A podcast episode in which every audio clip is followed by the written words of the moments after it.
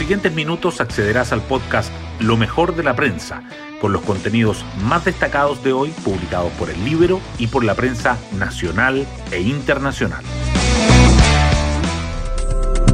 Buenos días, soy Magdalena Olea y hoy jueves 31 de marzo les contamos que similar a lo ocurrido a la ministra Esquiasiches en Temucuicuy, ayer el subsecretario Manuel Monsalve no pudo concretar su visita a Cañete por protestas y cortes de ruta en la zona y debió trasladarse a otra localidad para seguir con su agenda. Con esto se muestra una vez más que la violencia será un problema central que deberá enfrentar la administración entrante. En paralelo sigue la instalación. El presidente Gabriel Boric designó a Máximo Pacheco como presidente del directorio de Codelco. Todo lo anterior dentro de un complejo marco. El Banco Central ajustó a la baja el crecimiento de este año y proyectó una posible contracción en 2023. Las portadas del día. El Banco Central acapara los titulares principales tanto por el IPOM presentado ayer como por lo aprobado en la Convención Constitucional sobre la regulación del organismo. El Mercurio dice que el IPOM recorta la estimación de crecimiento para este año y anticipa trimestres con una contracción de la economía. La tercera agrega que el Banco Central baja la proyección de crecimiento para 2022 y 2023 y sube la de la inflación. Y el diario financiero señala la autonomía del Banco Central bajo presión. Economistas advierten un retroceso en la propuesta de los convencionales. El proceso constituyente igualmente sobresale.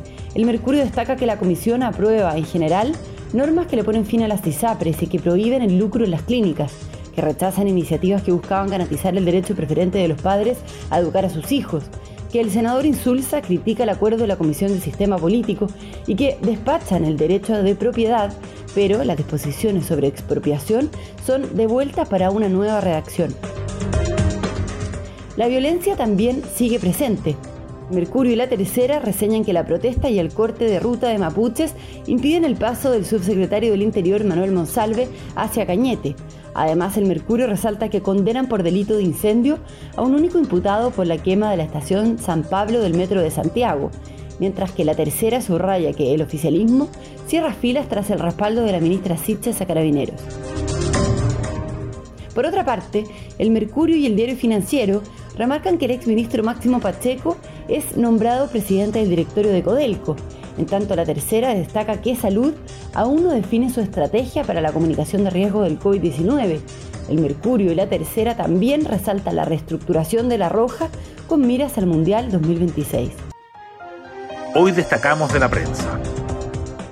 El Banco Central proyecta menos crecimiento con posible recesión incluida y más inflación.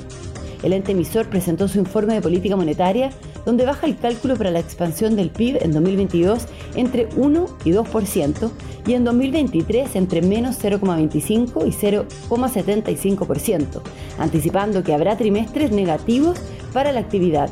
Además, sube el pronóstico para la variación del IPC este año a 8,2% en promedio y 5,6% al cierre. La autonomía del Banco Central quedó bajo presión tras la propuesta aprobada en la Convención. La Comisión de Sistemas de Justicia y órganos autónomos visó que los consejeros del ente emisor sean designados por el Congreso y que puedan ser destituidos por resolución de la mayoría de los integrantes de la Corte Suprema, previo requerimiento de la mayoría de quienes ejerzan como consejeros o de un tercio de los congresistas.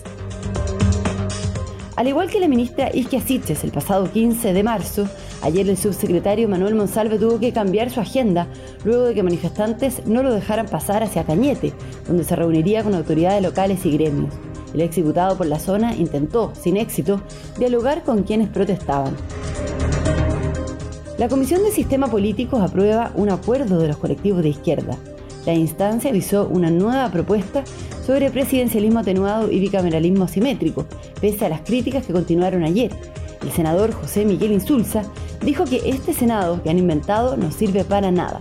También hubo cuestionamientos desde el PPD y la democracia cristiana. Otras noticias. La Comisión de Derechos Fundamentales aprobó normas que le ponen fin a las ISAPRES y que prohíben el lucro en las clínicas. La instancia votó ayer propuestas sobre salud, incluido el sistema universal y estatal, que terminaría con el régimen mixto en el plazo de un año.